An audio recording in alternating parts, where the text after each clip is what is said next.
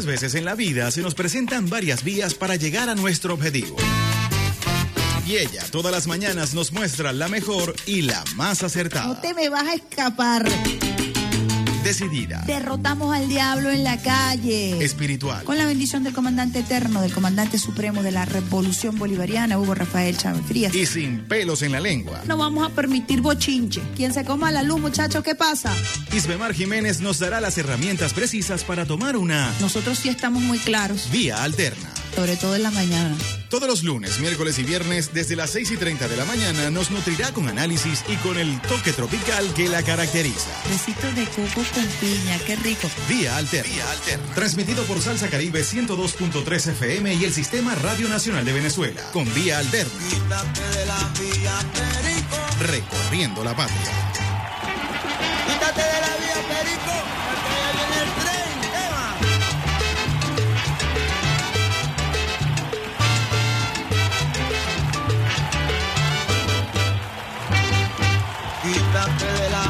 Muy, muy buenos días, usuarios y usuarias del Sistema Radio Nacional de Venezuela en Caracas 91.1, RNB Informativa, 103.9 activa de frente, primer canal juvenil de la Revolución Bolivariana. Sal saludando a la gente de Salsa Caribe, de la Salsa Vive 102.3 FM, a la gente de Alba Ciudad que hasta ahora están conectados con esta, la mejor vía de todas tus mañanas alterna, con buena música, mejor información para arrancar tu mañana con el pie izquierdo y la mano en el corazón. Alexander, el pulpo brazón, en la consola, preparando el brazo para lanzar lluvia de besitos de coco con piña este viernes. Hoy es viernes, este equipo lo sabe. Ustedes también y estamos preparados para recibir este día con todas las bendiciones. También se encuentra el rey del mambo de Radio Nacional de Venezuela, Rafael Pérez Prado de Guardia, operador de guardia de toda la, semana. Mi respeto a todo el equipo de operadores y operadoras del sistema Radio Nacional de Venezuela, trabajando 24 horas al día para ustedes, usuarios y usuarias que nos sintonizan en más de 80 señales en todo el territorio nacional, además también a través de diversos portales, a través de diversas aplicaciones que hasta ahora también tienen en su bandeja al sistema Radio Nacional de Venezuela. Como siempre, esperando contar con la bendición de Dios, le habla Isbemar Jiménez, les habla Isbemar Jiménez, esperando contar, contar con la bendición de Dios, la bendición del comandante eterno, del comandante supremo de la Revolución Bolivariana, Hugo Rafael Chávez Frías, quien nos acompaña todos los días desde el cuartel 4 de febrero, cuartel de la montaña, con su llamarada eterna. Llamarada que es escoltada por la gloriosa milicia nacional bolivariana y por millones de venezolanos y venezolanas, quienes todos los días ratificamos nuestro juramento de lealtad. Hablamos de lealtad, hablamos de Eliezer Reinaldo Otaiza Castillo, el comandante Otaiza Castillo, hijo de San Blas, Valencia, Estado Carabobo, ejemplo de lealtad absoluta al comandante Chávez, al pueblo, a la Constitución de la República Bolivariana de Venezuela, lealtad absoluta como soldado a la gloriosa Fuerza Armada Nacional Bolivariana, lealtad absoluta al presidente obrero y chavista Nicolás Maduro Moros. Les recordamos a los usuarios y usuarias que hasta ahora están en sintonía hoy viernes 18 de febrero del año 2022 que estamos transmitiendo desde Caracas, cuna del Libertador, Reina del Guaraira Repano, nuestra señal matriz en la sede principal de Radio Nacional de Venezuela, ubicada en Chapellín, La Florida. Con eh, frito aquí en la mañana, frito en la cabina.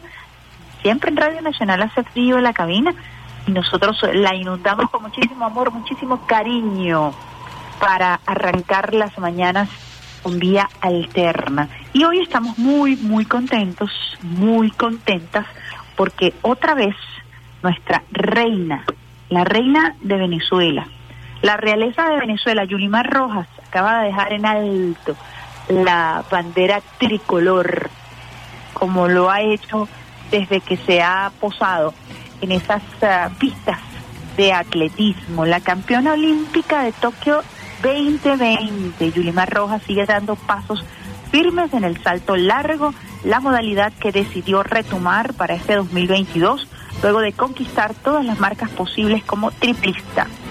la reina del atletismo venezolano, participó en su segunda prueba de salto largo este jueves al decir presente en el meeting de pasos de Calais, en Francia.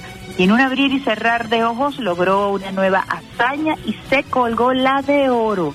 Rojas rompió dos veces el récord nacional de salto largo bajo techo, que ya tenía su nombre desde febrero de 2020, cuando saltó 6.59 en Valencia, España.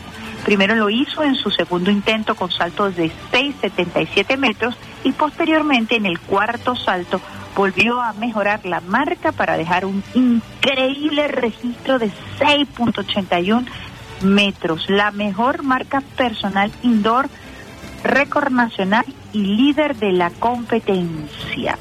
Las españolas Fátima Diame y María Vicente fueron plata y bronce con registro de 6,64 y 6,62 metros respectivamente. La temporada 2022 de Yulimar Rojas inició apenas la semana pasada con su participación en la Copa Iberdrola, también en la prueba de salto largo o salto de longitud. En aquella oportunidad quedó de segunda con salto de 6.55 metros, colgándose una medalla de plata. Así que lo vuelve a hacer Yulimar Rojas y qué manera de arrancar este viernes 18 de febrero con esta extraordinaria noticia que ya fue tendencia el día de ayer en las redes sociales y que hoy compartimos con ustedes usuarios y usuarias del Sistema Radio Nacional de Venezuela. Orgullo de Venezuela, orgullo de la República Bolivariana de Venezuela, esta negra, esta afrodescendiente de Caracas, pero que se crió en el oriente del país, reconocida, visibilizada por la misión Barrio Adentro Deportivo, por los planes de masificación del deporte del gobierno bolivariano, de allí la importancia de la masificación deportiva, de ahí la importancia de los Juegos Nacionales, de allí la importancia del deporte escolar para ir alimentando ese semillero de atletas venezolanos, de atletas venezolanas, que a esta hora seguro están desde bien tempranito preparándose, entrenándose con desprendimiento, con estoicismo, nuestro reconocimiento a todos los técnicos, a los entrenadores que día a día acompañan a nuestros atletas para que se vuelvan eh, una Yulimar Rojas, una Robeilis Peinado. Ayer, por cierto, estuvimos eh, conversando acerca de, del deporte adaptado, del, deporte eh, que también rompió barreras en las en los Paralímpicos de Tokio 2020 y tienen una nueva directiva y están empeñados en mejorar esa cosecha de medallas que se obtuvo en Tokio 2020. También nuestro reconocimiento para nuestros atletas paralímpicos, para el deporte adaptado en todas sus modalidades. Hay que ver, le echan un camión y son dignos dignas de admiración por parte de nuestro pueblo, por parte del pueblo venezolano. Con esta buena vibra, con esta energía, pausa, nuestra primera pausa musical con un tema que me encanta, un poco diferente a lo que colocamos siempre en vía alterna, pero merece arrancar de manera diferente. Este viernes de 18 de febrero del año 2022 lo hacemos con Camila Cabello, Habana.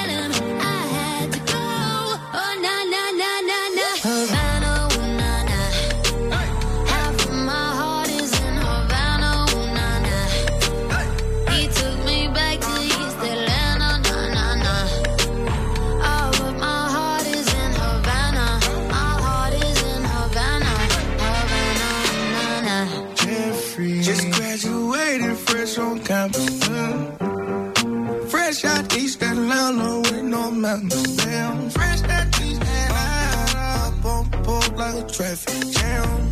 Man, I was quick to pay that girl like uh, Sam. Here you go, ayy, take it on me.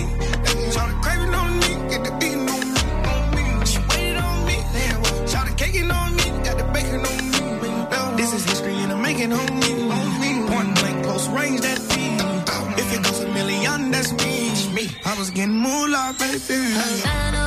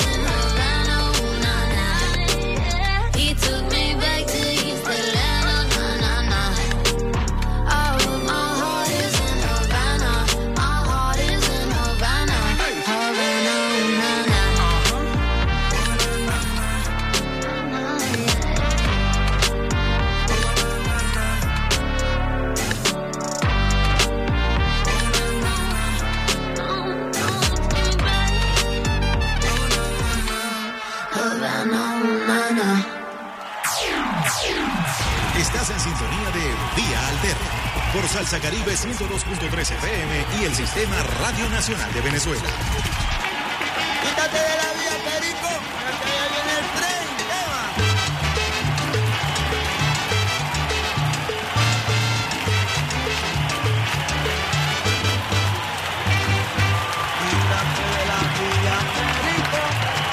Estábamos escuchando a Camila Cabello Habana, una cantante de origen cubano estadounidense, con nuevas puestas en escena, interesante porque además ella ha hecho una campaña y por primera vez publicó en el Wall Street que padece de trastorno obsesivo compulsivo a consecuencia de fuertes ataques de ansiedad.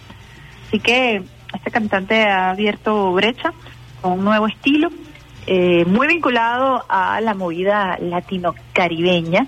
Y nosotros vamos a estar también compartiendo con ustedes a través de Vía Alterna todo lo que tiene que ver con estos orígenes caribeños, las nuevas tendencias, eh, todos estos movimientos eclépticos que están surgiendo a nivel musical y que queremos compartir con ustedes porque tienen una raíz muy interesante y es la raíz caribeña.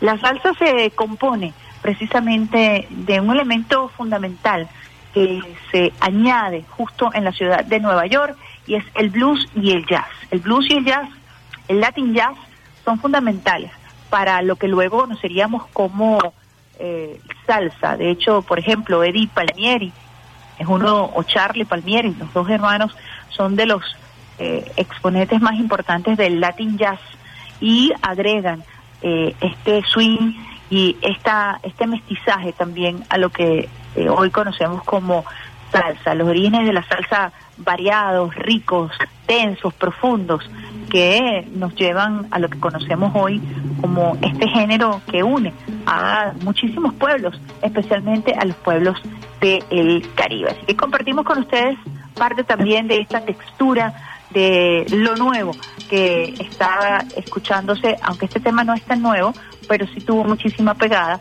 y tiene un poco que ver con lo que vamos a estar también eh, eh, promoviendo con ustedes usuarios y usuarias del sistema Radio Nacional de Venezuela. Hemos recibido, como siempre, eh, denuncias acerca de algunos problemas de señales en estaciones de telecomunicaciones en todo el país. Y ustedes saben que siempre estamos eh, anunciando el trabajo que se viene realizando, cuándo podemos, el cronograma de trabajo, eh, las realidades que suelen ser muy crudas en más de 130 estaciones que tenemos en todo el territorio nacional, donde no solamente convergen los medios de comunicación públicos, sino también medios de comunicación privados e incluso estaciones de telecomunicaciones de CanTV y servicios de algunos ministerios eh, como el BEN 911.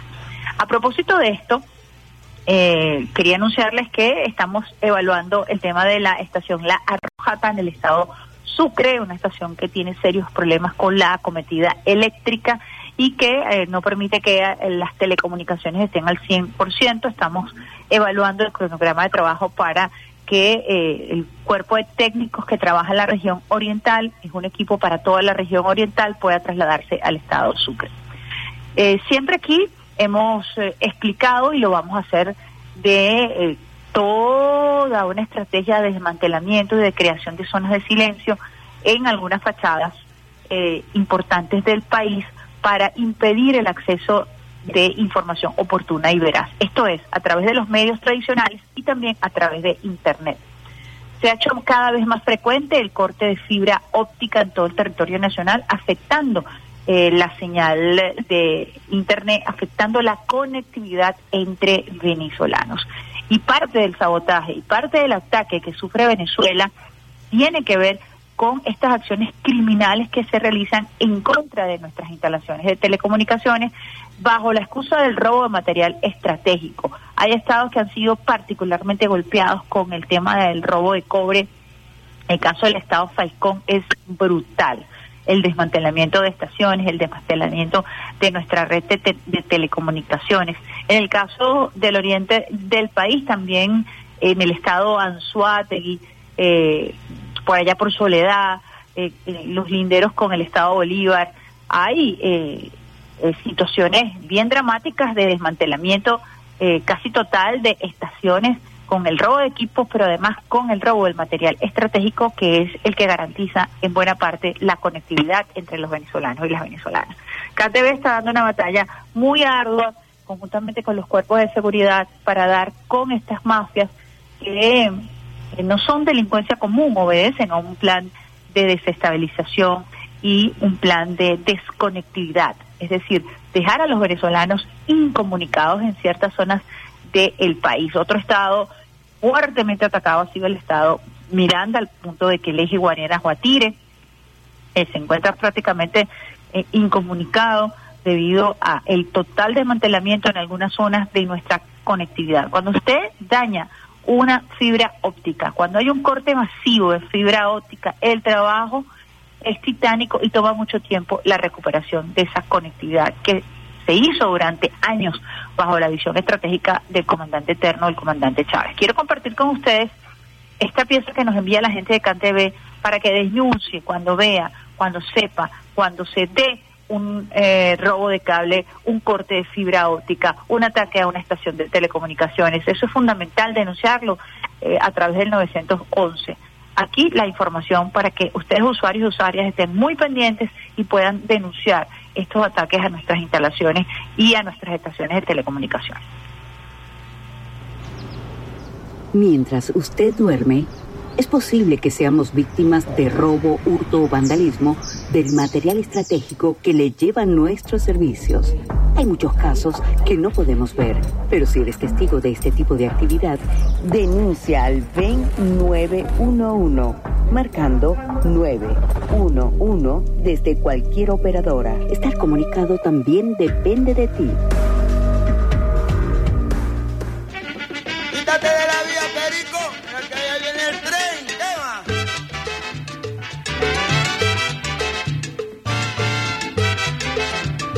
Es importante identificar todo el esfuerzo que se hace para que usted pueda estar comunicado, usted pueda tener conectividad.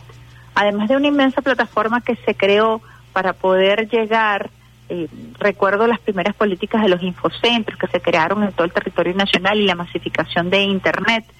Eh, ese esfuerzo eh, se ha venido eh, afectando precisamente por estas bandas delincuenciales que se dedican al robo del material estratégico, que se dedican a atacar nuestras estaciones para crear lo que yo he denominado las zonas de silencio, que son zonas en donde no hay ningún medio de comunicación, pero tampoco hay internet, ni ninguna manera de comunicarse o de enterarse de lo que está ocurriendo en el mundo exterior. Así que importante que nosotros estemos pilas, que denunciemos este tipo de acciones criminales para dar con el traste a estas bandas delincuenciales que tienen azotado nuestro sistema de telecomunicaciones. Aquí en Caracas en los últimos días hemos vivido eh, cortes de fibra óptica por eh, mecedores, por ejemplo, en la zona de la finalizando la Avenida Baral.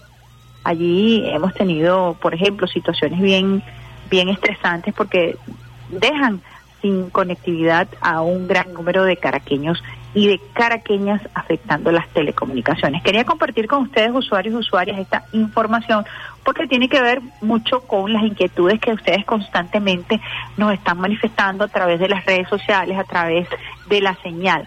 Eh, mucha gente a veces pide que se le suba la potencia al transmisor, por ejemplo, para que ese transmisor que está ubicado en Caracas bañe la zona de Miranda. Eso no se puede hacer así. Hay normas que eh, contemplan el uso eh, de la potencia de un transmisor eh, por diversas razones. Primero, las razones técnicas que tienen que ver con las condiciones de la estación, con la climatización de la estación que te permite llegar a un nivel de potencia, si tienes un transmisor de 2 kilos, si tienes un transmisor de 5 kilos, cuál es la potencia que tú debes utilizar. El otro es que si tú subes demasiado la potencia, te llevas por los cachos a todas las emisoras que estén cercanas a ti y eso también es ilegal y es penado por Conatel. Así que tenemos que eh, entender un poco cómo funciona todo el tema eh, radioeléctrico, cómo funciona todo el tema de la soberanía del espacio radioeléctrico y cómo a través de las ondas hercianas nosotros trabajamos en función de llevarle a ustedes la información. Así que quería compartir con esto, esto, muy importante esto último que acabo de decir, eh, porque existen normas que deben cumplirse eh, para el uso del espacio radioeléctrico. Sobre todo aquí en Caracas, en donde el espacio está bastante, bastante colapsado, bastante copado. Hay emisoras que son muy, están muy pegadas una entre la otra y cualquier violación de normativa se lleva a seis, siete, ocho estaciones de señales de una sola vez si usted no cumple con esas normas del uso del transmisor y de la potencia adecuada sobre todo en Caracas, debido a que el espacio radioeléctrico está bastante copado, bastante colapsado. Son las 7 y 27 minutos. Vamos con otra pausita musical. Hoy este viernes sabrosito, conversadito con ustedes, usuarios y usuarias del Sistema Radio Nacional de Venezuela. Alexander Brazón en la consola. Les habla Isbemar Jiménez. Y vamos con la Sonora Ponceña. Boranda, para que te la vaciles.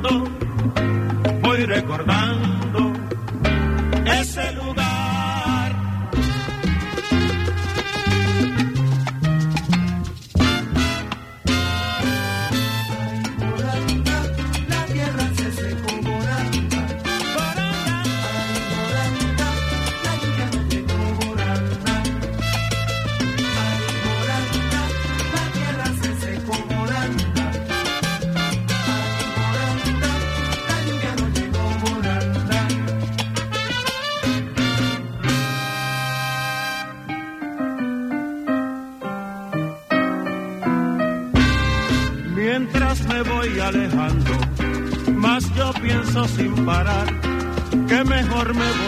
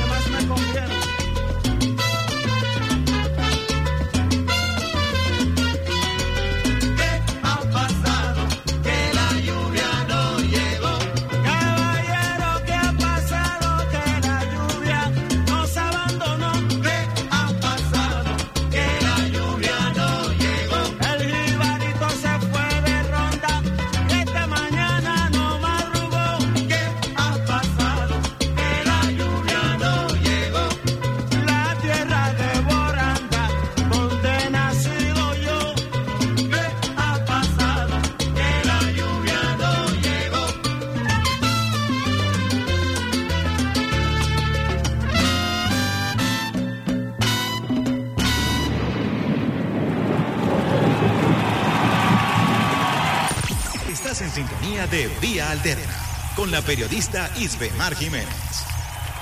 Quítate de la vía, Perico, porque viene el tren. De esos temas sabrositos, un clásico de la Sonora Ponceña para que disfrutes eh, bailando en la punta del pie, como dice Kevin Hernández, allí en ese tip de vía alterna, para que vaciles buena música y estés informado a través de la mejor vida de todas tus mañanas vía alterna en la consola Alexander Rebrazón, operador de guardia. El rey del mambo, Rafael Pérez Prado, quien les habla hasta ahora es Mar Jiménez con la información, la noticia abridora, la noticia de primera página, la noticia tendencia a esta hora de la mañana de hoy, viernes 18 de febrero del año 2022. Prensa de la Fuerza Armada Nacional Bolivariana. Entérate. Ministro General en Jefe Vladimir Padrino sostuvo conversación telefónica con su homólogo argentino Jorge Tayana. Agradeció el inicio de una investigación acerca del filtrado ejercicio Puma que contemplaba una invasión a Venezuela durante el gobierno derechista de Mauricio Macri. El escándalo de esta operación que se dio a conocer a través del portal argentino El cohete de la luna ha dado mucho que hablar. Venezuela ha sido contundente. El presidente de la República Bolivariana de Venezuela, Nicolás Maduro Moros, ha exigido que se dé explicación acerca de este ejercicio militar que contemplaba una invasión a Venezuela por la fachada de frontera con Brasil y utilizando como cabeza de playa a Colombia. Venezuela ha exigido explicaciones, el Parlamento venezolano, el presidente del, Parlamento venezolano, Jorge Rodríguez Gómez, también eh, además eh, nombró una comisión que estaría viajando a Argentina para enterarse de los detalles de lo que fue este presunto plan de invadir a Venezuela hace precisamente tres años cuando estaba en pleno apogeo el proyecto del interinato, el plan criminal de invasión a Venezuela, la operación Gedeón y una serie de acciones planificadas desde los Estados Unidos con eh, la conchupancia de gobierno criminal de Iván Duque. Así pues, lo que fue también el eh, mal llamado grupo de Lima que se ha desmantelado, que se ha caído a pedazos precisamente porque quienes no están presos los están buscando, eh, tiene mucho que ver con toda esta estructura criminal, así también lo denunciara el eh, primer vicepresidente del Partido Socialista de Venezuela, Diosdado Cabello, en rueda de prensa el pasado lunes y lo ratificó también el día de ayer en rueda de prensa de la Dirección Nacional del Partido Socialista Unido de Venezuela. Otro portal, La Política Online argentino, el periodista Augusto Taglioni fue quien además dio la primicia acerca de esta reunión que sostuvo el ministro de la Defensa eh, argentino, Jorge Tayana, una conversación telefónica con su par venezolano, el general Vladimir Padrino López, con el fin de poner en conocimiento el inicio de una investigación interna correspondiente al denominado operativo Puma, presuntamente diseñado para invadir militarmente a Venezuela. Fuentes al tanto de la conversación aseguraron que fue una charla en buenos términos para ponerse a disposición de la investigación en curso. El llamado ocurre luego que Nicolás Maduro, el presidente de la República, ordenara comenzar una investigación que además contó con el voto unánime de la Asamblea Nacional venezolana. Fue una conversación cordial, ambos quedaron en contacto, seguimos trabajando, normalmente está en curso la eh, investigación, resumieron las fuentes que cita este periodista Augusto Taglioni, una nota del 17 de febrero del año 2022 en el portal La Política Online. Esto ha sido tema de conversación. Ayer también fue abordado por eh, las declaraciones que diera el presidente de la Asamblea, eh, Jorge Rodríguez, de la Asamblea Nacional, a propósito de una descripción y de una contextualización que se hiciera sobre todas las acciones criminales que se han venido planificando desde Colombia, que incluso han sido denunciadas en organismos internacionales como la Organización de las Naciones Unidas por la vicepresidenta ejecutiva Delcy Rodríguez, el entrenamiento de paramilitares, de mercenarios en campamentos eh, em, colombianos ubicados en La Guajira, frontera con Venezuela.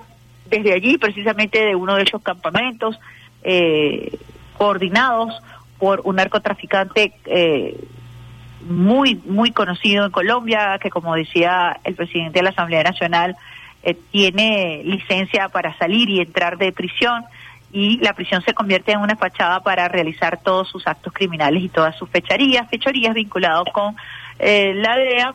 Jorge eh, Rodríguez anunciaba eh, la acción criminal de eh, alias Doble Rueda, quien ha sido parte de esta operación Gedeón y que fue el enlace con la DEA para coordinar, según las fuentes que fueron en su momento presentadas a la opinión pública nacional, esta operación Gedeón que implicaba además la firma de un nefasto contrato entre Juan Guaidó y unos mercenarios de una contratista norteamericana conocida como Silver Corp, que tenía la misión del desmantelamiento del Estado luego del asesinato del presidente Nicolás Maduro Moros y del alto mando de la revolución bolivariana. Este contexto, esta denuncia que se o esta filtración de documentos que se hizo público a través del portal El cohete de la luna en Argentina ha dado mucha tela que cortar.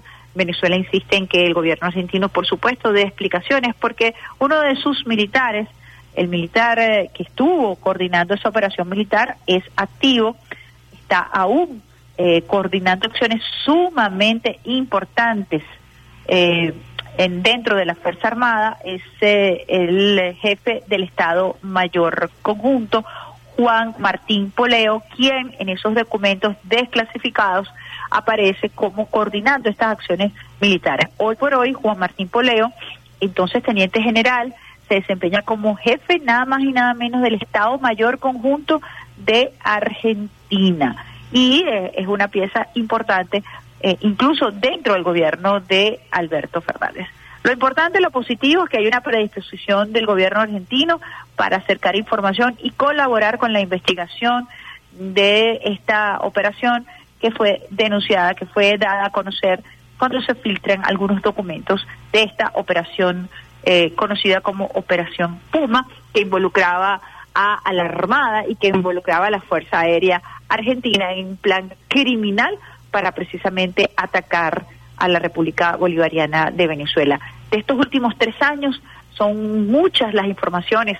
Este próximo eh, 23 de febrero estaremos recordando nosotros lo que fue esa plataforma que se utilizó a través de la fachada de una falsa ayuda humanitaria para desde, Cut desde Cúcuta eh, tratar de invadir a Venezuela, lo que se conoció como la guerra de los puentes, eh, una acción que estaba eh, coordinada precisamente para este plan de invasión en donde el gobierno de Duque, los rastrojos acompañando a Juan Guaidó para ingresar a Colombia iban a facilitar toda una acción criminal que involucraba al parecer a la Fuerza Armada Argentina conjuntamente con eh, la Fuerza Armada de Brasil. Así que muy pendientes, esto será seguramente noticia de hacerle seguimiento, noticia de segundo, de tercer día, que estaremos nosotros analizando y compartiendo con ustedes a través de esta la mejor vía de todas tus mañanas vía alterna. Siete y cuarenta y tres minutos, ya le pasamos esta información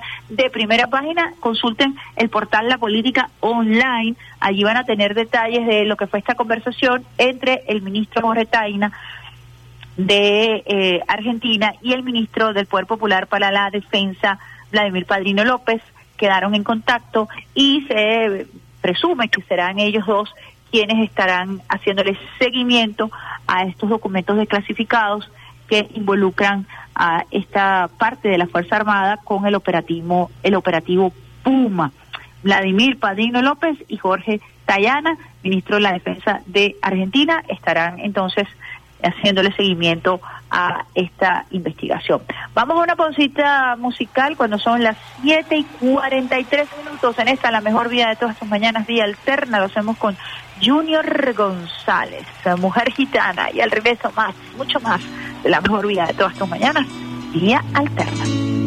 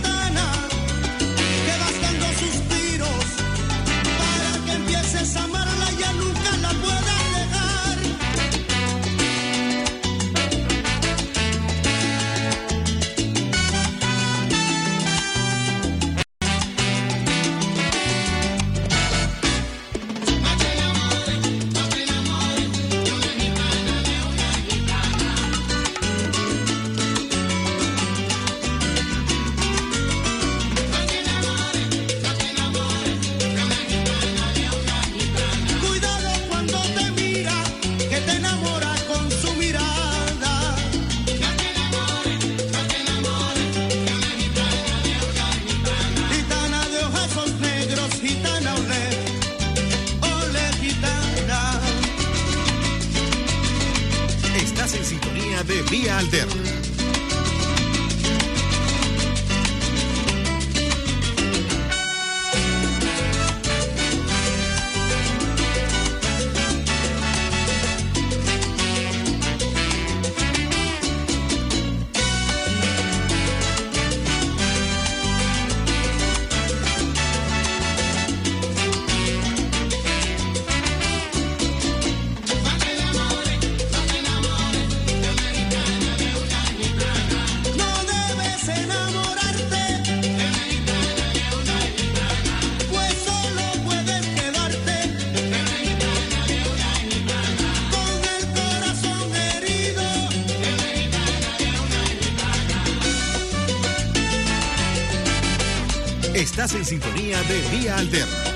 viernes y el equipo lo sabe.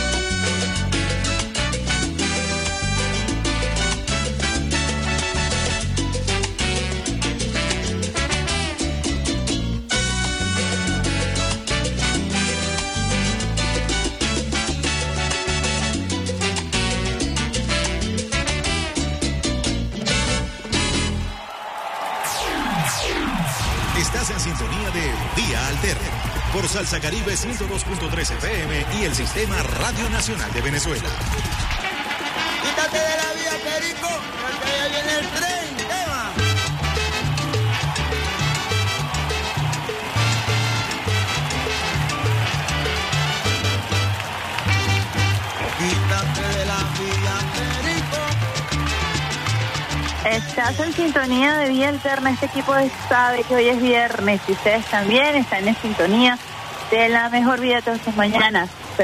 Con Alexander Reborazón en la consola y una lluvia de besitos de coco con piña para todos los usuarios y las usuarias que hasta ahora están en sintonía de nuestro programa.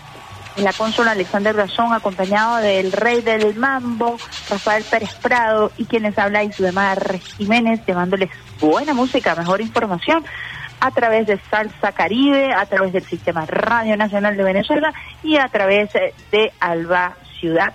Otra noticia importantísima, también eh, vinculada, como lo decíamos, a las acciones criminales que desde Colombia se han planificado con el apoyo, con la planificación también de Estados Unidos. Ayer Jorge Rodríguez Gómez, presidente de la Asamblea Nacional, como lo decíamos en el segmento anterior, contextualizó todo lo que ha sido el ataque que desde Colombia se ha planificado y se ha ejecutado en contra de Venezuela, en contra del presidente Nicolás Maduro Moros. Decía qué peligroso es saber que tienes un Estado con todo un poder de fuego dispuesto a atacar y a agredir una y otra vez a Venezuela. Luego de la contextualización de todas estas acciones criminales, Jorge Rodríguez Gómez anunció que se había reunido con el almirante en jefe, ministro de Interior, Justicia y Paz, el almirante en jefe Remigio Ceballos, eh, para desde el Parlamento contribuir con las investigaciones que se realizan a propósito del desmantelamiento de bandas armadas, narcotraficantes, paramilitares, que se ha venido dando en los últimos meses en nuestro territorio a propósito de las acciones criminales también de estos grupos conocidos como los Tancol. Jorge Rodríguez compartió con los venezolanos y venezolanas, con los periodistas que se dieron cita ayer en el Parlamento venezolano, dos nuevas declaraciones, dos nuevos testimonios de eh, personas vinculadas a estas bandas delictivas, la banda del Coqui y la banda del Conejo, quienes ratificaron que este grupo delictivo, estas armas, estas eh, bandas criminales, se entrenaban directamente en Colombia. Además, se hizo una denuncia acerca de la utilización de una organización no gubernamental como fachada para eh, enconcharse y por allí, a través de esa ONG, eh, canalizar el tráfico de armas. Tenemos una nota de la Agencia Venezolana de Noticias eh, que comparte un poco esas declaraciones que ofreciera Jorge Rodríguez Gómez el día de ayer. Colombia suministra armas a bandas delictivas para desestabilizar al país. En 24 ocasiones el Estado venezolano ha denunciado y presentado pruebas sobre la actuación del gobierno del presidente colombiano Iván Duque en las agresiones e incursiones peligrosas contra la paz y la tranquilidad del pueblo venezolano. Así lo señaló el presidente de la Asamblea Nacional, Jorge Rodríguez, quien en rueda de prensa del Palacio Federal Legislativo en Caracas puntualizó que estas pruebas se han entregado entre 2018 y 2022 ante organismos internacionales como las Naciones Unidas, donde se demuestra la utilización en Colombia de organismos de inteligencia de la Fuerza Armada y de los cuerpos policiales para atacar a Venezuela. Según Rodríguez, el gobierno de Duque ha financiado a bandas armadas delictivas en la cota 905, el Valle, La Vega, ubicadas en Caracas, que están dedicadas al secuestro y al narcotráfico para desestabilizar a nuestro país. En este sentido, precisó que en el año 2015, durante las elecciones parlamentarias, estos grupos delictivos recibieron órdenes directas del exdiputado opositor Juan Guaidó y de la ultraderecha para amedrentar a la población a que no saliera a votar. Enfatizó que todas las armas de la delincuencia que existen en Venezuela y de los grupos paramilitares y narcotraficantes provienen de Colombia. Explicó que Estados Unidos entrega las armas al gobierno colombiano y, le- y luego estas son distribuidas entre los grupos delictivos como el del Coqui o el del Tren de Aragua. Rodríguez informó que solicitó una reunión con el ministro de Relaciones Interiores, Remigio Ceballos, para conocer las actuaciones del Estado venezolano contra estos grupos, entre los que se encuentra la operación Cacique Huaycaipuro 2, recientemente desplegada en el Estado de Aragua. A propósito de esto, el, eh, el almirante en jefe Remigio Ceballos ayer fue a la Asamblea Nacional a dar un balance precisamente de lo que eh, son estos planes del gobierno bolivariano para desmantelar las bandas criminales, para desmantelar las Tancol, a propósito de estas bandas eh, desmanteladas, la banda del Coqui, y eh, el golpe duro que se le dio a la banda del Conejo, eh, que está vinculada al tren de Aragua, una peligrosísima banda delictiva que pretendía convertir a la región central en un eje para el tráfico de armas, el tráfico de drogas. Esto es, además, atacar a la población civil, asesinar, secuestrar eh, se han desmantelado y se han encontrado también los cambuches en donde secuestran a la población civil, no solamente de Aragua, sino eso es una práctica común que también fue eh, desmantelada cuando se realizó la operación Guaycaipuro 1 aquí en Caracas, específicamente en cinco parroquias de Caracas, en donde el Coqui pretendía extender sus tentáculos de el mal. Recuerden que el Coqui cayó abatido por las fuerzas eh, policiales luego de un enfrentamiento y están tras la pista de El Conejo luego de la detención de varios integrantes de esta banda criminal. Ya incluso la madre, la pareja, eh, la, pareja y la madre de la hija de este personaje conocido como el, conejo, eh, rindió testimonio en donde asegura que él se iba cada 15 días con el grupo, entre comillas, de muchachos a entrenarse en Colombia. Fue una nutrida rueda de prensa en donde también se tocaron otros aspectos de interés eh, nacional e internacional y que, eh, por supuesto, brindó información oportuna y veraz al pueblo venezolano acerca de estas operaciones. Lo mismo la intervención del ministro Remigio Ceballos el día de ayer en la Asamblea Nacional. Nosotros ah, tenemos un audio de eh, Jorge Rodríguez Gómez eh, que habla acerca del tema que estábamos tocando anteriormente, de esta operación criminal conocida eh, por, eh, dada a conocer por el portal Cohete de la Luna, en donde se involucra el gobierno de Mauricio Macri y eh, la postura que también ha asumido el Parlamento venezolano que ha exigido y que exige una investigación sobre este plan que forma parte de toda esta estrategia criminal que fue contextualizada el día de ayer por el presidente del Parlamento venezolano. Vamos a escuchar. Hay que ser bien miserable para haber promovido, como lo dice Horacio Ortiz, de manera valiente publica un artículo donde además desclasifica documentos del intento de invasión a Venezuela entre los meses de febrero a abril del año 2019. El plan está claramente establecido por organismos multilaterales. Necesitamos un gusano, un catacao. Crisis humanitaria, curioso que es el jefe del Comando Sur que la menciona. En los mismos días siguientes, luego del 23 de febrero, el presidente Maduro señaló que eso no era ninguna ayuda humanitaria y que habían sido destruidos por los terroristas allende la frontera de Venezuela, es decir, en Cúcuta, las células de narcotraficantes que iban a entrar por Táchira, junto con fuerzas regulares de Colombia, de Argentina y por el sur, Brasil. Y cuando se asomaron por nuestra frontera occidental, se dieron cuenta que en efecto estaba la Fuerza Armada Nacional Bolivariana por tierra y por aire. Y los estábamos esperando. Para comenzar la mañana.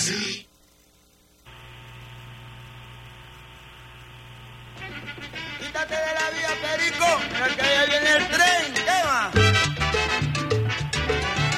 Estábamos escuchando entonces la postura del presidente de la Asamblea Nacional, la postura del Parlamento venezolano sobre la desclasificación de estos documentos que fueron mm, dados a conocer eh, por el cohete de la Luna y, y que han dado la vuelta a toda América Latina eh, con un escándalo que involucra a las Fuerzas Armadas argentinas en un plan de invasión a Venezuela como parte de este plan, como parte de esta contextualización que ayer fue denunciada por el presidente del Parlamento venezolano y que tiene que ver con dos nuevos testimonios y una evidencia que involucra a bandas delincuenciales, terroristas, con el gobierno, una vez más, de Iván Duque, que insiste además, no hace otra cosa, tiene una obsesión en contra del pueblo venezolano, en contra del presidente Nicolás Maduro Moro y que ha dedicado cada segundo de lo que le queda de mandato a atacar a Venezuela.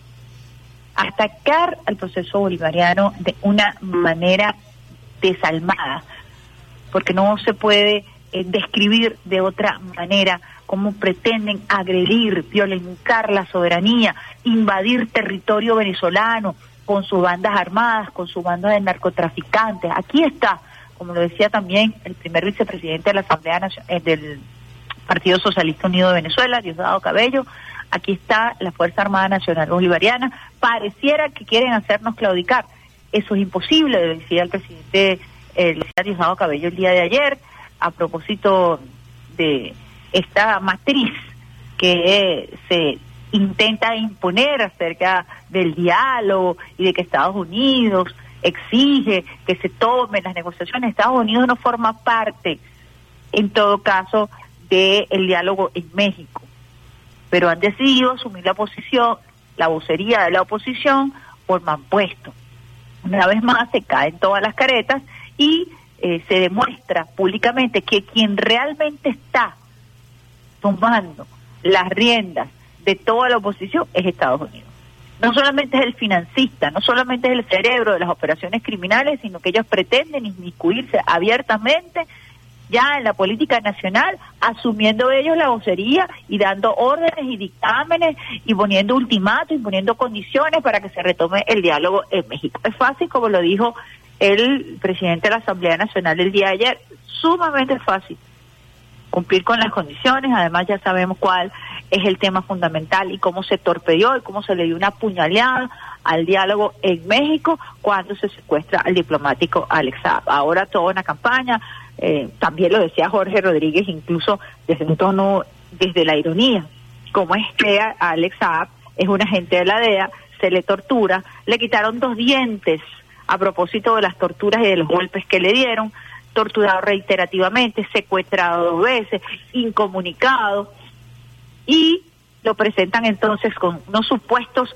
documentos desclasificados a través de la agencia eh, de, de- del aparato armamentista norteamericano, que es la agencia AP, y lo presentan entonces como un presunto agente de la DEA. Si fuera agente de la DEA, ¿para qué lo tienen preso? ¿Para qué lo tienen torturado? ¿Para qué lo tienen secuestrado? Eh, ponía dos ejemplos claritos, eh, o ponía tres ejemplos. El ejemplo de Rafael Rodríguez, de Rafael eh, el que era presidente de PDVSA, se me fue el Ramírez. Rafael Ramírez eh, en Europa, que lo tratan a cuerpo de rey, eh, colaborador de todas estas organizaciones de inteligencia norteamer- norteamericanas y un gran ladrón, hay que decirlo así, por la calle del medio. Luego tenemos a Cliver Alcalá y a Christopher Figuera, que cuál es el trato que se les da a ellos que abiertamente han dicho además que sí, que trabajan, trabajaron con los cuerpos de inteligencia norteamericanos y cuál es el trato que se le da a Alex Saab. Es básico, es fundamental, es una cuestión de lógica. Vamos a pausita musical a esta hora, Alexander Razón, ocho y dos minutos. ¿Con qué lo vamos a hacer? Lo vamos a hacer a esta hora con Bobby Valentina. Hace tiempo que te estoy mirando y al regreso mucho más de la mejor vida de todas tus mañanas vía alterna.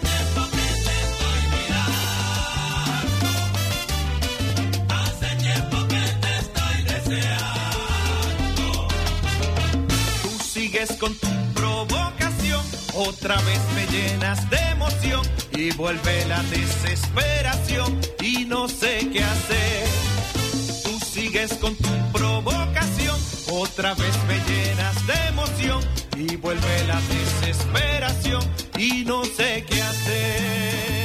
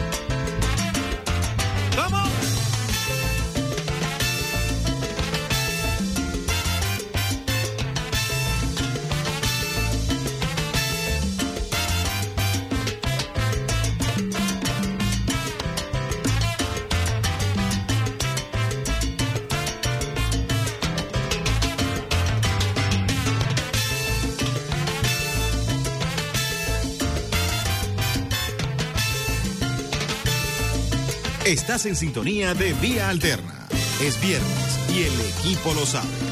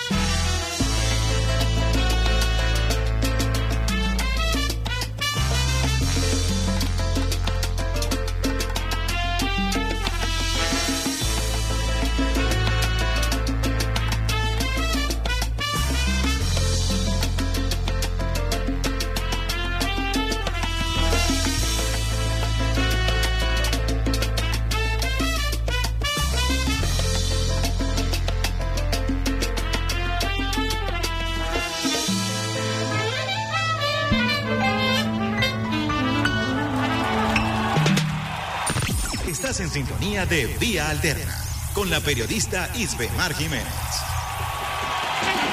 Quítate de la vía, Perico, porque ya viene el tren. Eva. Hace tiempo que te estoy mirando con el gran Bobby Valentín. Estás en sintonía de la mejor vida de todas tus mañanas, vía alterna por radio, por radio, iba a decir Radio Miraflores, porque tengo un invitado que tiene un programa en Radio Miraflores. Estamos en sintonía a través de Salsa Caribe, a través del Sistema Radio Nacional de Venezuela, a través de Alba Ciudad, directamente de Caricuao para el mundo, el ministro del Poder Popular para el Turismo, Ali Padrón. Buenos días, ministro. Hola, bueno, muy buenos días. Bueno, gusto en saludarte, Mar, nuevamente. Ya teníamos un buen rato que no conversábamos. Y bueno, aquí a la orden para hablar de el país más hermoso sobre el planeta Tierra. Venezuela.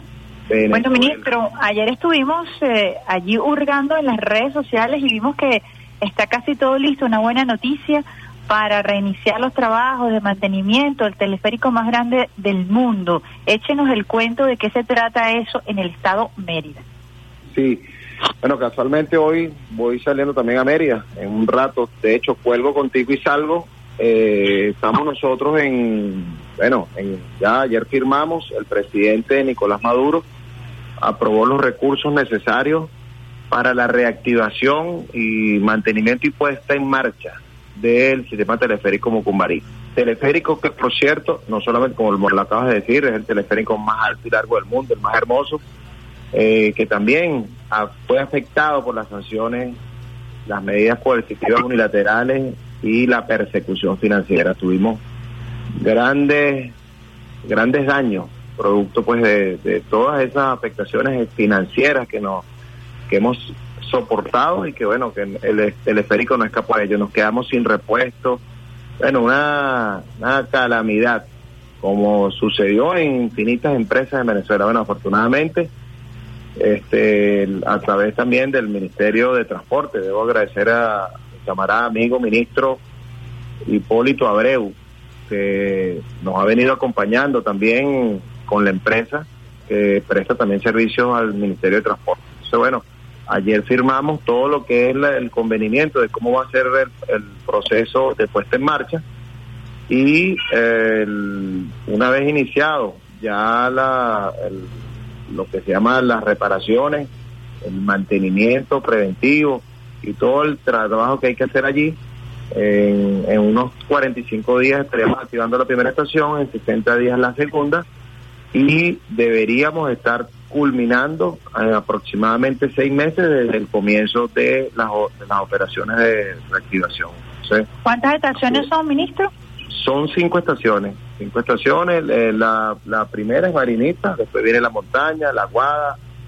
Eh, ¿Cuál es la otra? Ya me equivoqué. Marinita, la montaña, la Guada, Loma Redonda y Pico Espejo, correcto, sí es. ¿Qué impacto va a tener esto para la economía nacional a propósito de esta nueva proyección turística que tiene Venezuela? Fíjate, el, el estado Mérida es un estado megadiverso, ¿no? Pero además es un estado donde en el trópico, nosotros aquí en Venezuela tenemos nieve, nieve, eh, algunas de ellas eternas, algunas, algunas, algunas, cimas, Perpetuas, que llaman. sí, y hay otras nieves ocasionales en el- todo lo que es el, el páramo medrigueño, ¿no? Eso es un gran atractivo para el turismo, ¿no? No solamente el turismo nacional, sino el turismo extranjero, el turismo del Caribe. Nosotros estuvimos en estos días en conversaciones con el, con el ministro de Transporte, también con el presidente de Bolivariana de Aeropuertos, para eh, unas mejoras que le van a empezar a hacer al aeropuerto del Vigía, para poder entonces nosotros, a través de las turoperaciones internacionales, poder llevar también turistas a Mérida, sobre todo del Caribe, sobre todo del Caribe. Nosotros, eh, en el día 5 de marzo, por cierto, cuando se cumplen eh, nueve años de la siembra de nuestro comandante eterno, vamos a comenzar una operación desde Cuba, dos veces a la semana, eh, una operación turística con turistas cubanos y extranjeros que están en Cuba. Van a, van a venir a Venezuela y nosotros le estamos ofreciendo el multidestino. El turista que va al Caribe o el turista que está en el Caribe también quiere otra, eh, otros destinos. Otras ofertas. que viene de Europa, otras opciones. Porque el Caribe ofrece sol y playa, pero nosotros también ofrecemos sol y playa, pero también ofrecemos selva y también ofrecemos montaña. Pues somos un país megadiverso, pues somos un de los países más diversos del mundo, como tú sabes, somos, somos entre los primeros 10 de 193 países. Venezuela está ubicado pues, en un lugar privilegiado y ese privilegio nos hace que tengamos la oportunidad de ofrecer el multidestino en un país tan diverso como Venezuela. Entonces, bueno, el, el teleférico en sí para la economía merideña de gran impacto, eh, pero también el, Estado Mérida tiene otros atractivos turísticos, tiene parques temáticos, tiene, bueno, las particularidades del páramo merideño, la gentileza y caballerosidad de sus habitantes, eh, su gastronomía, su historia. Bueno, Mérida tiene muchísimas cosas que ofrecer. Hoy voy a instalar el órgano superior de turismo con el gobernador Jason Guzmán. Vamos a estar también con el alcalde Jesús Araque, que lo atendí hace dos días en la oficina. Bueno, una agenda muy completa en Mérida, eh, entre otras cosas para llevar la buena noticia de, de que ya en los próximos días estamos reiniciando o reactivando pues el proceso de recuperación del sistema teleférico. Que como ya dije, Estaríamos fue hablando que para el primer semestre eh, de este 2022 pudiéramos tener un número importante de estaciones ya activas. Sí, bueno, una vez que comience el, el, la- la- el proceso de, de lo que es la recuperación, la reactivación, ellos van a, eh, según el plan que está que ayer ayer acordamos, este, ellos en la primera los primeros 45 días deberían estar llegar la, eh, la primera estación, que es Marinita, pro- a los 60 días la segunda y así hasta llegar Pico Espejo. Pico Espejo es la más complicada, ¿no? Obviamente está más alto, hay unos elementos eléctricos que hay que resolver y que yo aspiro y espero, estimo que nosotros para la temporada de vacaciones, es decir, para el mes de agosto, finales del mes de agosto, pudiéramos estar entregando el sistema teleférico si comenzamos en estos próximos días, en estas próximas dos, tres semanas. Es un trabajo arduo, se hace en condiciones adversas, climáticas inclusive. Eh, tú sabes que es un parque nacional, pero además el acceso es bien complejo. Este, y nosotros también vamos a reparar el, el- el sistema de carga. Sistema de carga que es donde se van a llevar todos los que son los elementos de repuesto y e in- implementos pues necesarios para la reactivación del sistema. Sería bueno, ministro, hacer un registro de toda esta épica, porque va a ser un trabajo épico quienes hemos tenido la oportunidad de disfrutar de ese teleférico y que además hemos tenido la oportunidad de verlo, de verlo crecer en, en, revolución, de verlo renacer en, en revolución. Eh, sabemos lo complejo, como usted dice muy bien, incluso trabajar periodísticamente hablando siempre ha sido bastante complejo. Eh, importante entonces hacerle como un registro, ¿verdad? Eh, de toda Sí, esta época. ya- claro, nosotros, fíjate, no, eh, yo le digo siempre a mis compañeros, eh, este, hay que hacer los registros de lo que se está haciendo, porque nosotros hemos avanzado en muchísimas cosas, pero en medio de grandes dificultades. no- Así, en medio de grandes dificultades. eh, no, no es que hemos avanzado, y bueno, oye, el camino de lleno de rosas. Bueno, tú sabes cómo ha sido nuestro camino, un camino muchas veces tortuoso, complicado, complejo, adverso, pero que yo creo que han sido de grandes oportunidades. Nosotros hemos podido eh, soslayar en muchas oportunidades el, el bloqueo. Yo cada vez que veo un turista extranjero, un turista ruso llegando a Venezuela, yo digo, le estamos ganando al imperio.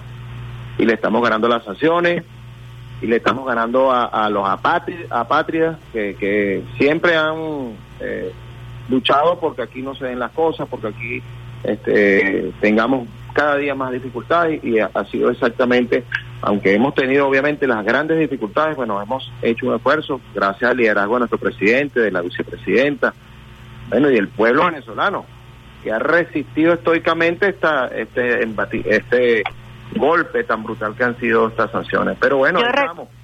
Yo recuerdo, ministro, cuando nosotros hablamos al inicio de la pandemia y se veían los grandes desafíos y los grandes retos para el sector turismo, uno de los sectores más golpeados por la bandera, por la pandemia, más deprimidos por la pandemia y parecía imposible hace casi dos años estar hablando de lo que ha sido el surgimiento del turismo en Venezuela. Quisiera que nos comentara un poco eso porque pareciera contradictorio o paradójico que ha sido en pandemia en donde ha habido una especie de explosión a nivel turismo en donde se han eh, como alineado los astros para que todo pueda fluir de manera mucho más rápida y mucho más contundente que en años anteriores. Sí, bueno, fíjate, te voy a dar un dato. El mes de diciembre del 2000, del 2021 fue el mejor diciembre de los últimos cinco años. En todos los aspectos del turismo, bueno, en la economía en general, pero te hablo del turismo que ha sido tan afectado. Nosotros tuvimos una ocupación en, por lo menos en 10 estados superior al 80%. Te Estoy hablando solamente de la ocupación. Si a eso le agregamos las movilizaciones, las visitas, ¿De cuánto? números- En, en los 10 tantos, ¿de cuánto fue el del 80%? Sí, superior al 80%. De hecho, tenemos estados con 90% de ocupación que tuvimos en diciembre. como y La Guaira. temporada de carnaval, sí, La Guaira, por supuesto, fue el estado con mayor ocupación. El, ahorita para la temporada de carnavales es impresionante el nivel de ocupación que vamos a tener, pero de movilización, de, de visitas. Hay un resurgimiento de encontrarnos. Muchos venezolanos están reconociendo y conociendo a Venezuela. Muchos venezolanos que hacían su turismo en el exterior y muchas veces propiciado desde el propio Estado. Aquí la economía rentista petrolera propició que aquí se, propi- que se, pro- se propició que se hiciera turismo en el exterior. La gente siempre decía, bueno, es que es más barato ir para entonces, ¿dónde es más barato ir para allá? Claro, porque eran viajes subsidiados a través de una tarjeta. Y en las agencias de viajes lo que uno veía era el mundo entero, pero no veía Venezuela. No, porque Ahora además estamos- eh, había, y, y- y ciertamente hay algo de verdad en eso, ¿no? No estábamos preparados, pero es lógico, si no incentivabas el turismo interno, pues no había una infraestructura y no había un trabajo de educación del pueblo hacia lo que es la fuente de trabajo como turismo, ¿no? Y se, se, insistía en esa premisa de que, bueno, no es que nosotros no estamos preparados para el turismo. ¿no? Nosotros no estamos preparados, pero fíjate, nosotros el año pasado, gracias a- al convenio que suscribimos con el INTE y a través de INATUR, el Instituto Nacional de Turismo, un ente escrito al Ministerio de Turismo, pudimos capacitar, sensibilizar a casi 600 mil venezolanos por distintas vías, vía eh, eh, por presencial, vía, como conocen, por vía Zoom.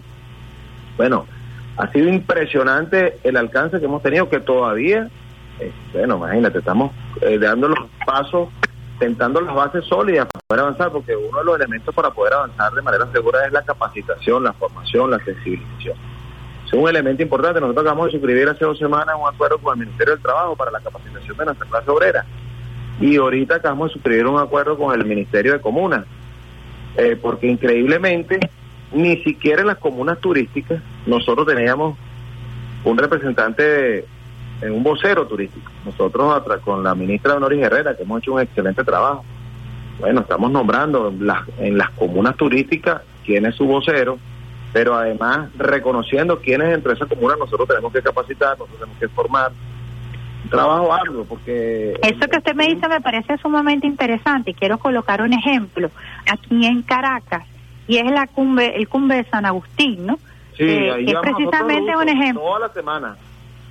Cuéntenos un poquito de cómo ha sido esa experiencia, porque es una experiencia muy particular que se viene trabajando además desde hace unos años, no es una no es algo repentino, es, es una cultura que se ha venido este formando y que la comunidad de San Agustín además que ha asumido con muchísima seriedad. Así es.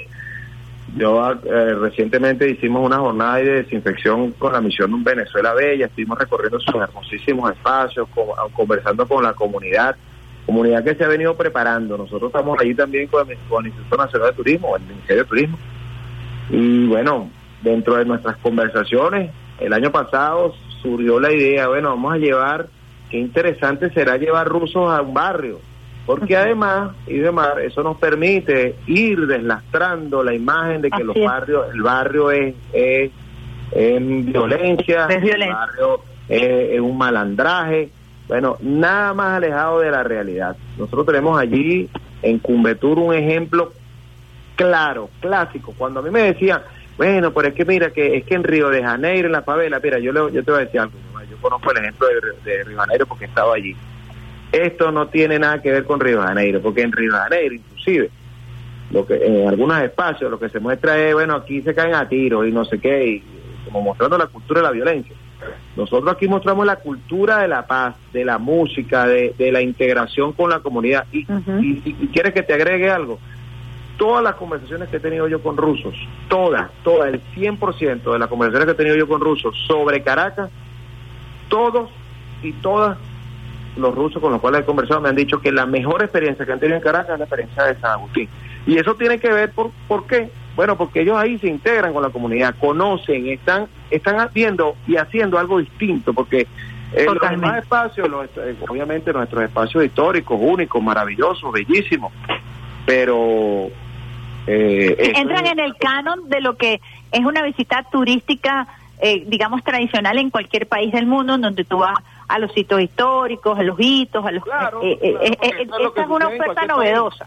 Esto es una propuesta novedosa, pero también la estamos haciendo en, en Galipán, porque nosotros tenemos ahí una comuna turística. Entonces los llevamos a Galipán y los llevamos a los próceres y los llevamos a, a todo el, el centro histórico de Caracas, el mausoleo, el- la Casa del Libertador, la Plaza Bolívar. Bueno, ha sido una cosa, mira, yo te voy a decir una cosa, yo soy una persona demasiado optimista, mi optimismo mm, yo creo que es, es infinito, pero yo, siendo tan optimista, yo no pensé cuando se plantearon todas estas propuestas, cuando firmamos hace casi un año, nosotros firmamos el día 30 de marzo del año 2021 el acuerdo de cooperación con Rusia en materia de turismo. Teníamos acuerdos de todo tipo, militar, científico, educativo, ta, ta, ta, pero de turismo no había, porque era la, la visión, el turismo estaba de relegado a un lado ahí. Entonces, bueno, el presidente ha entendido, ha apoyado decididamente toda la, la- la propuesta turística que le hemos presentado y bueno, ha sido un apoyo fundamental. El presidente está, bueno, primero muy contento. Eh, Motivado. Muy motivado, la vicepresidenta, el equipo de gobierno en general, eh, con los cuales yo regularmente tuve hace poco, eh, hace tres días, una reunión con el almirante Remigio Ceballos, el vicepresidente y ministro de Interior y Justicia, para la- el fortalecimiento de la policía turística, porque es un elemento fundamental que tenemos que, que, que fortalecer. Y el, el almirante, bueno, dispuesto, presto con su equipo. De hecho, allá, ahorita en Mérida, cuando estemos allá, ahí va a estar el representante del- de la policía turística que tenemos en Mérida para coordinar mejor. Es un, es un elemento ahí de coordinación, porque aquí eso lo hace el Ministerio de Interior y Justicia, pero nosotros también queremos aportar cómo el policía turístico trata a un turista, cómo aborda un turista, cómo, cómo se resuelven las distintas situaciones en las distintas instancias del turismo, porque un turista no es un- un- una persona en la cual un policía tiene que proceder como si fuera eh, un ciudadano que está cometiendo un delito, no, no, un policía que debe estar preparado, capacitado. Entonces, bueno, estamos nosotros trabajando también con el Ministerio de Interior y Justicia y bueno, y pensando que nosotros, Ismar, y yo estoy convencido de esto donde yo voy y lo repito, nosotros tenemos que hacer del turismo porque tenemos la potencialidad, el turismo será y es ya el petróleo que no se agota. Es una cosa, una potencialidad. Fíjese que, tan- que ahí eso es importante desde el punto de vista estratégico y eh, quisiera conversar con usted porque el turismo le ha dado en medio de una guerra de, de cuarta generación a la que hemos estado sometidos en medio de pandemia, persecución financiera, sanciones, usted lo mencionaba al principio, xenofobia en contra de nuestros compatriotas que emigraron eh, por diversas razones.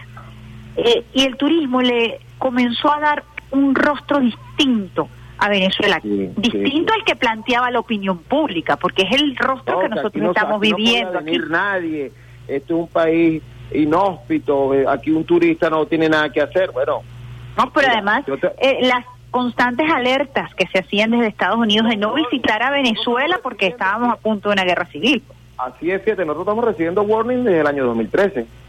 Desde el año 2013 Estados Unidos emitió su primer warning de, eh, eh, de amenaza, pues, de, de mire, mosca, vayan a Venezuela. Este, y fíjate cómo ha sido esto tan impresionante. Nosotros empezamos los vuelos desde Rusia. El vuelo, el, el, el bueno, primero el Caracas-Moscú, que lo, que lo fuimos a aperturar con el general Velázquez Araguayán, un excelente trabajo que ha hecho el presidente con ese vuelo de Caracas-Moscú abrió la primera ventana y la segunda fue los vuelos directos a por la mar. Eh, empezamos con un vuelo semanal, después dos, después tres y ya tenemos cuatro vuelos semanales y vienen repletos, 440 rusos vienen en cada vuelo, semanalmente cuatro veces, cuatro por cuatro, multiplica allí, este, tenemos más de 1.700 rusos llegando semanalmente en esa aerolínea y ahorita, el 10 de marzo, el 5 comienzan los vuelos con Cuba. Y el 10 de marzo comienza a llegar una nueva aerolínea a Venezuela desde, directamente desde Rusia, Azur Air, con un avión inclusive más grande, 535 eh, pasajeros tiene de capacidad. Eh, pero además, debo decirte, eh, estamos ya finiquitando los detalles para operación directa desde Polonia hacia Margarita. Y bueno, hay una cantidad del ALBA. Eh, fíjate, los acuerdos que hemos, eh, hemos, las conversaciones que hemos tenido con el ALBA han sido maravillosas y serán de gran provecho para Venezuela. De hecho, fíjate que están el día 5 de marzo comienza la eh, comienza la llegada de, de- de Cuba y desde La Habana y Holguín. Este, vamos a tener semanalmente dos vuelos. Fíjese que es importante este tema que estamos tocando porque hay dos destinos que fundamentalmente abrieron el camino para todo lo que ha venido. Ha sido Los Roques y Canaima. Esos dos destinos que eh, además creo que tienen una preferencia eh, incluir y pudiéramos incluir la isla de Margarita o Nueva Esparta. ¿Cuáles son las condiciones? Porque hay un, un proceso de satanización en donde se dice, por ejemplo, vamos a hablar primero del caso de los Roques, que se vienen construyendo edificaciones que no respetan las ordenanzas y que no respetan el, el, el medio ambiente en, en los Roques. Yo quisiera que usted hablara aquí eh, frontalmente acerca de las garantías y de las condiciones que se dan y cuál es el impulso, cuál es la- el enfoque que se le está dando al turismo, por ejemplo, en el caso de los Roques. Mira, fíjate, el, como tú sabes, Los Roques es un parque nacional. Nosotros allí, toda la actividad que se realiza se hace con todos los elementos y lineamientos que, que, emanan del Ministerio de Ecosocialismo y en este caso de Imparque. Eh, hay una gestión que tiene que ver allí de el Ministerio de Ecosocialismo, el Ministerio de Turismo, que es la gestión turística, y obviamente el, la, la jefatura que la lleva el almirante Jiménez Ratia de el territorio insular Francisco de Miranda. Ahí esos tres, eh, bueno, aparte de todas las otras instituciones y organismos del Estado pues, que hacen vida en los Roques. Los Roques es un parque nacional hermosísimo que obviamente debe tener, tiene además una, una forma de cómo se aborda, la porque ahí es un parque nacional donde vive gente, vive gente desde inclusive antes de la creación del propio parque, este, que se ha venido gestionando, hemos tenido grandes avances allí, eh, y bueno, este, ahorita, ahorita se acaba de, hace poco, se, se- se recuperó el aeropuerto, hemos, fíjate, el, el de los re- de los prestadores de servicios turísticos, que son más de 70 que hay en Los Roques, de- en los casos de Posada, este, nosotros estamos haciendo ahorita un plan de abordaje para lo que es la normalización de la situación en, con respecto al Ministerio de Turismo, eh, lo que son los registros, las licencias, las credenciales, un abordaje eh, sistemático y general por todas las instituciones, de manera tal que nosotros podamos ofrecer un destino premium, destino eh, fabuloso en las mejores condiciones del Caribe, porque no son no es cualquier playa, son playas hermosísimas dentro de un parque nacional. Igual sucede con Canaima, igual sucede con todos nuestros 44 parques nacionales, que son parques únicos. Además, el Parque Nacional Canaima tiene una joya, que es el Salto Ángel, pero además esos tepuyes, esos espacios maravillosos, eh, nuestros ríos, eh, el Parque Nacional Guaraira Repano, donde tenemos el teleférico, el Parque Nacional Sierra Nevada. Mira, fíjate, eh, es, es casi que imposible por donde tú mides, donde no hay un parque nacional, un parque recreacional, un monumento natural. Un tercio de Venezuela lo cubren los parques nacionales, parques recreacionales.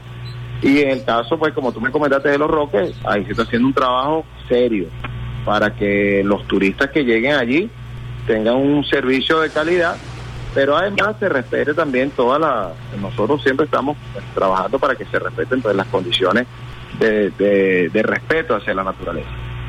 Muy importante que usted habla de los organismos involucrados eh, eh, a la hora de prestar un servicio turístico en un parque nacional, Eh, porque generalmente se señala al Ministerio de Turismo, pero es importante destacar que el Ministerio de Ecosocialismo juega un rol muy importante, sobre todo en estos destinos turísticos que son eh, parques nacionales. Lo, lo mismo pasa y ocurre en Canaima, y yo quisiera que usted se detuviera allí, porque eh, hubo una matriz que se extendió sobre el mal uso de estos parques nacionales. Eh, yo recuerdo, y, y permítame esta contextualización porque me parece importante, antes que llegara el comandante Chávez aquí en la revolución, los parques, lo que son parques nacionales, eran de acceso casi exclusivo de algunos sectores de la población. Recuerdo específicamente, por ejemplo, el caso de el Parque Nacional Morrocoy, en donde un personaje, por ejemplo, como Diego Arria, ocupaba con una vivienda casi un callo completo. Pudiéramos hablar aquí en Caracas de la construcción de urbanizaciones como urbanizaciones al, al pie del Ávila, como terrazas del Ávila, que rompían con todas las ordenanzas en torno a un parque nacional. Y pudiéramos hablar incluso de la familia Bluer Carías, que eran los únicos explotadores turísticos que podían llevar a alguien al, eh, el- al, al Parque Nacional Canaima. Yo menciono estos casos eh, por, por toda esa campaña de satanización que se ha hecho en torno al, entre comillas, mal uso del turismo en los parques nacionales venezolanos. Yo quisiera que usted hablara un poquito de eso porque es importante hablar, como se dice, a, calzón quizá ha quitado de estos temas eh, que, que han generado una matriz negativa en contra del, turismo en Venezuela. Mira, que- el, el detalle es que la satanización de, de, del de- no solamente de, de, de Venezuela, eh, del el turismo también ha sido satanizado. Mira, no sé si tú recuerdas re- recientemente que empezaron a decir que los rusos que estaban llegando que si eran espías, que si eran de, que venían a instalar una base militar, que mira que, que, que mira, ahí no yo yo leía los comentarios y usted me reía porque eso solamente uno puede reírse, ¿no? De tanta tontería, tanta verdad que tiene un trasfondo, es ir minando, ir minando, bueno, la percepción que se tiene sobre Venezuela, que es un estado fallido, este, que aquí nadie puede hacer nada, que bueno, y entonces cuando vienen turistas, no, esos no son turistas, esos son eh, militares que vienen pagados por el gobierno y vienen a votar y bueno, una cantidad de, tonterías y barbaridades que uno escucha, ¿no? Este, el, el todo todo esa, ese ese elemento que se ha venido satanizando inclusive los parques entonces eh, yo mira hace poquito cuando cuando estaba eh, el, el escándalo este que escándalo del CEPU y que no sé qué sacaron una sacaron una cuestión de las tarifas del si- sistema teleférico entonces resulta que las tarifas del sistema teleférico son del año pasado las tarifas tienen más o menos seis meses que se establecieron, ¿no? Las tarifas que se tienen en el teleférico. Nosotros tenemos ahí inclusive, eh, tenemos turismo social. Nos- eh, cada fin de semana tenemos cientos de venezolanos visitan el teleférico y no les cuesta un centavo.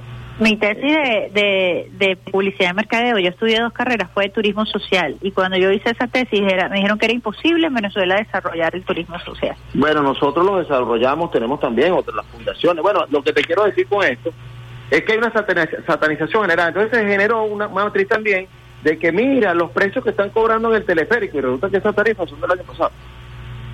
Entonces, eh, cualquier elemento que tú busques para fortalecer, porque fíjate, la, la canalla mediática y el imperio, ¿sabes? Que a través del turismo también Venezuela va a tener inmensos ingresos, pero no solamente eso, sino, sino que esos turistas que vienen a Venezuela y esos turistas venezolanos que ahora muestran, mira qué bella está Venezuela, mira cómo estoy disfrutando esto, eso es una cachetada diaria que le estamos dando a los gringos y a toda la canalla mediática y a los apátridas, apátridas de que aquí en Venezuela sí estamos avanzando en medio de una gran dificultad, no solamente el, el tema de la pandemia, sino en el medio de las sanciones, lo- el bloqueo.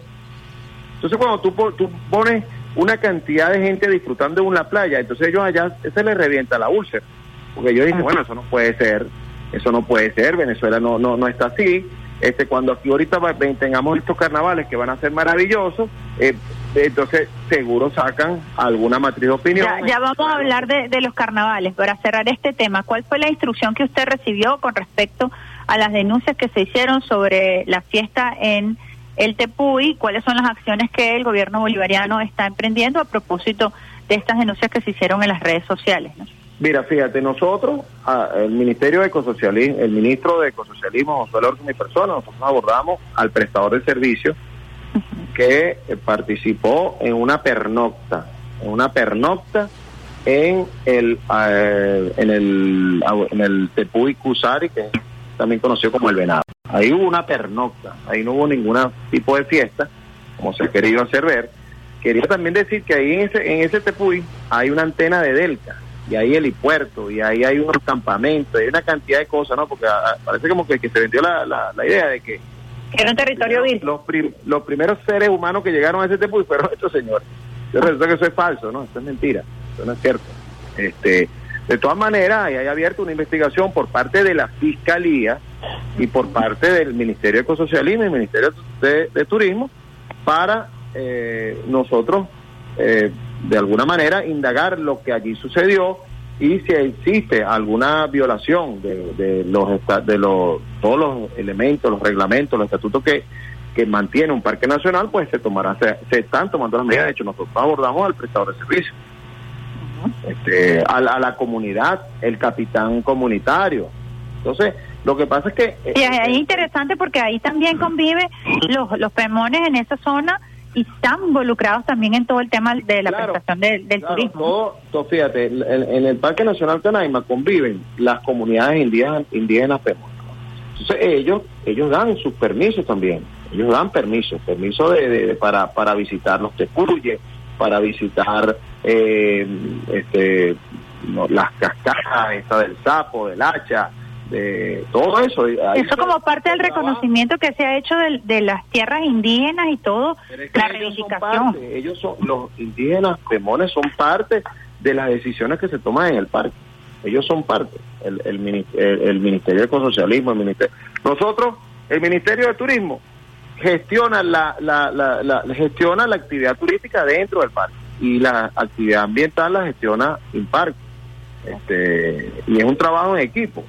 El- el- todas las actividades que se hacen allí, eh, la- el acampado, ahorita estuvo este muchacho que es muy famoso también, Mike Melamed, estuvo, él estuvo acampando, tuvo varios días en el Roraima. Y eso implica movilizar mucha gente, gente que pernocta, que hace distintas actividades. Todo eso necesita una, una La permisología. Claro, todo eso necesita una permisología, pero además... Una logística. Una logística, eh, necesita una, bueno, toda una, una, una cantidad de elementos allí que abordar. Pero además, es como que tú alquiles un...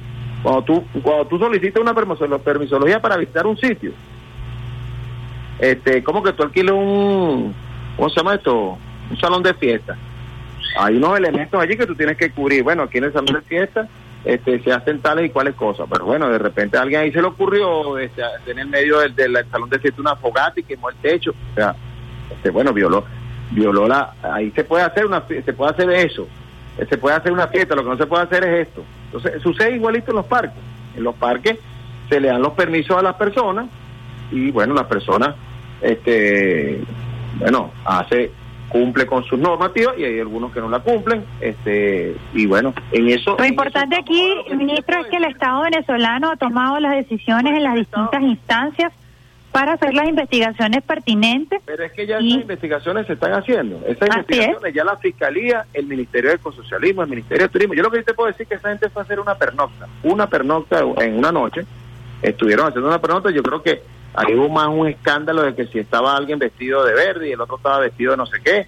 Este pues porque eh, tú te pones a ver qué fue lo que sucedió allí. En ese tepuy en ese tepuy ahí eh, ahí ya hay presencia eh, de él que hace más de 25 30 años instaló una antena una antena gigantesca y allá hay hasta un campamento hay pozo séptico hay escalera hay eh, celdas de estas fotovoltaicas hay una cantidad esto es un helipuerto hay una cantidad de cosas en ese tepuy, en ese tepuy, porque la gente se, se vendió la idea de que en ese tepuy eh, eh, era virgen y los primeros seres humanos que llegaron a ese tepuy fueron estos señores. No, eso es falso, eso es mentira.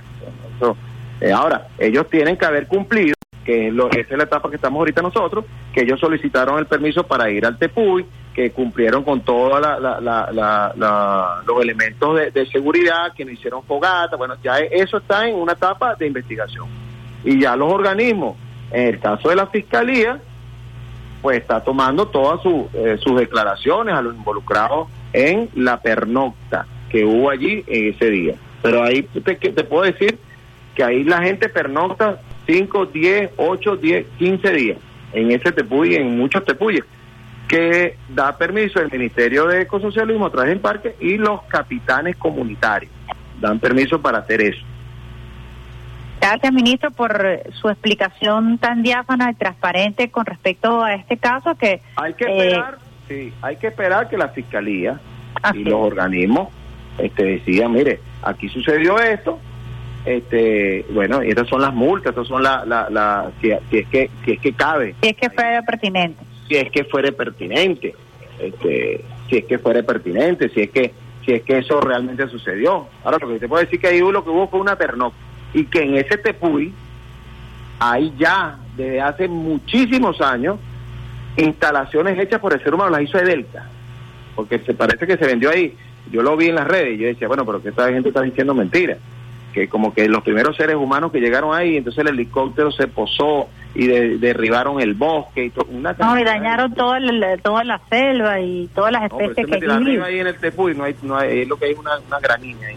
Pero bueno, ya eso se está investigando. Si esos señores fueron allí, se sentaron y vieron las estrellas, o si fueron, hicieron otra cosa. Este, lo que te puedo decir que hubo una pernocta, es decir, durmieron en unas carpas y al día siguiente se fueron temprano, porque ni siquiera ahí comieron, sino que se fueron temprano al campamento a, desayunar, en el campamento donde están alojados, donde estaban. Entonces, pero ya la fiscalía está en ya está, tiene en sus manos el caso y, y igualmente nuestros técnicos, tanto del parque, ahí fue el fiscal ambiental y fueron los técnicos de, de Imparque, que son los especialistas, fueron ante PUI y verificaron toda la situación que allí se había, eh, toda la actividad que se había realizado en, en los días previos. Entonces ya por eso no debería haber eh, ningún tipo de escándalo, a mí me parece que fue más un escándalo que otra cosa. Este, Tiene escándalo de farándula, pero bueno, interesante es que el Estado venezolano asumió su responsabilidad e investiga. No, pero además lo- el empresario, asum- él, él fue, él se presentó allí, pero además debo decir que, es un empresario que, que, ha- que ha venido apoyando mucho a la comunidad indígena, porque él, él apoya al, al sistema de orquesta y, y ha, ha venido colaborando ahí con la comunidad. Tú le puedes preguntar a la comunidad y la comunidad te, te es lo que te va a responder, pero bueno, eso no eso no le exime de que si, de que si hay algún elemento allí que haya que, que, que, que penalizar, pues ya la fiscalía este, tendrá en sus elementos suficientes y sustanciales como para decidir algo, ¿no? Muchas gracias, ministro. Fíjese que ya para culminar quisiera que nos hablara del tema del carnaval, que ya se aproxima. ¿Cómo se prepara el Ministerio de Turismo para esta fecha que es tan importante, sobre todo para el turismo interno eh, venezolano? Bueno, mira, fíjate, nosotros estamos eh, presentes en 81 espacios turísticos en Venezuela, en parques nacionales, la mayoría de ellos, en, estamos presentes en 18 estados, aunque Inatur está presente en todos los 23 estados y el, y el Distrito Capital. Nosotros vamos a estar presentes a, eh, a través de la mesa del vivir bien.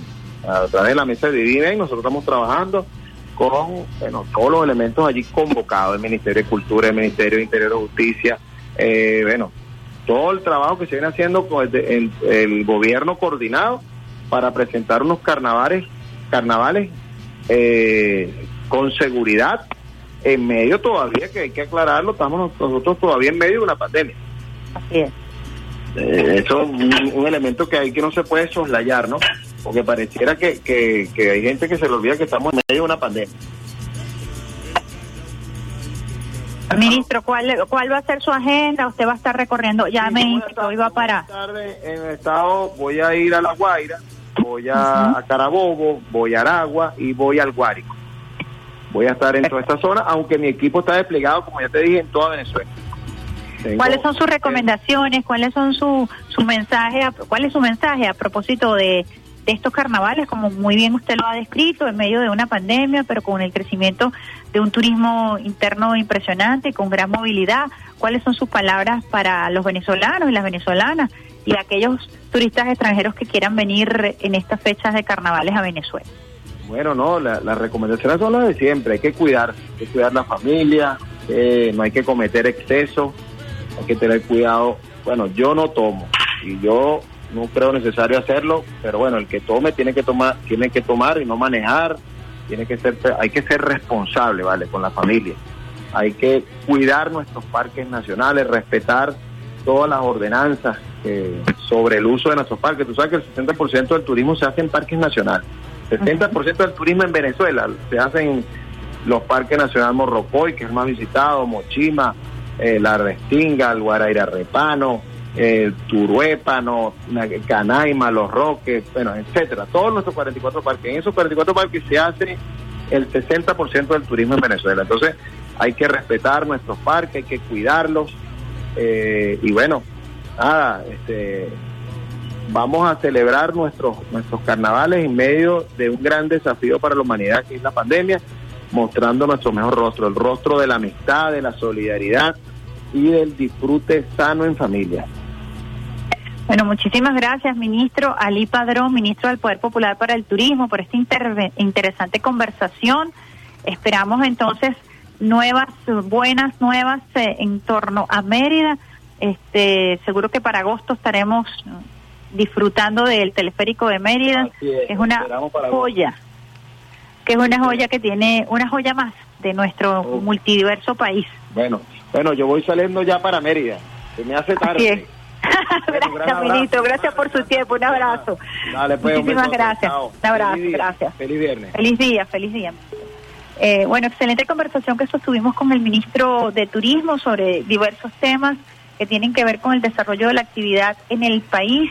con el gran crecimiento de esta actividad, fíjense lo que dice, el 60% del turismo nacional se realiza en los parques nacionales, son 44 parques nacionales para esta época de carnaval del año 2022, estarán trabajando en 81 eh, espacios turísticos en todos los estados del país, en 18 estados particularmente trabajando con intensidad en la mesa del buen vivir para el turismo. Sobre el caso de el Tepuy Cusani ratificó la investigación que se viene realizando desde el Ministerio Público conjuntamente con el Ministerio de Ecosocialismo y Turismo, la operadora de turismo de turismo que realizó la actividad destacó, enfatizó que se trata de una pernocta en el en el eh, Tepuy Cusani, un Tepuy que cuenta ya con helipuerto, con antena y que eh, eh, está previsto así se realicen algunas actividades de pernocta en ese Tepuy a la espera de los resultados de la investigación que viene eh, desarrollando la Fiscalía Ambiental con respecto a las eh, denuncias que se hicieron en redes sociales sobre una fiesta en el Tepuy. Importante entonces, además, destacar el anuncio sobre la posible apertura del eh, teleférico de Mérida, el teleférico más largo, más grande, más alto del mundo. Se tiene prevista su inauguración del teleférico Mucumbarí para el mes de agosto, si se cumple el cronograma en medio de, como lo decía él, dificultades desde el punto de vista climático, enfrentando el bloqueo y tratando de resolver todo lo que tiene que ver con los repuestos y el mantenimiento para que se pueda cumplir con esta meta de la inauguración, la reinauguración de el Mucumbarí en eh, Mérida para agosto de este año. Parte entonces de la información, de la noticia que nos diera el ministro, muy noticioso, muy, muy, muy noticioso esta entrevista el día de hoy. Nosotros nos despedimos cuando son las 8 y 52 minutos de esta, la mejor vía de todas tus mañanas, agradeciendo el trabajo del pulpo Alexander Brazón en la consola, al rey del mambo de Radio Nacional de Venezuela, Rafael Pérez Prado, quien les habla es Mar Jiménez y los dejo con un tema sabroso para hoy, hoy viernes, el gran combo de Puerto Rico, Huaguancó del gran combo. Esa es una pieza para bailar divina. Los dejo allí, donde quiera que estés escuchando esta vía alterna para que te energice con este tema y con una lluvia de besitos de coco con piña que les vamos a enviar. Besos, chao, nos escuchamos el próximo lunes bien tempranito. Feliz fin de semana. A cuidarse.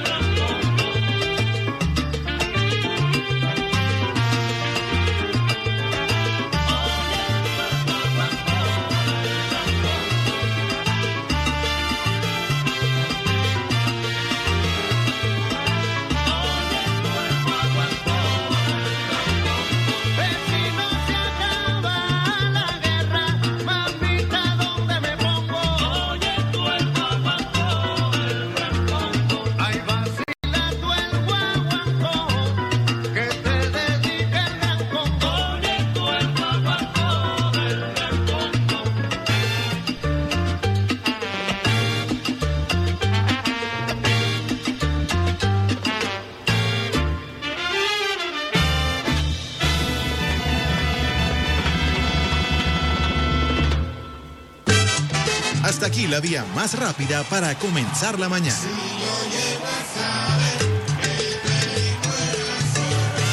Esto fue Vía Alterna.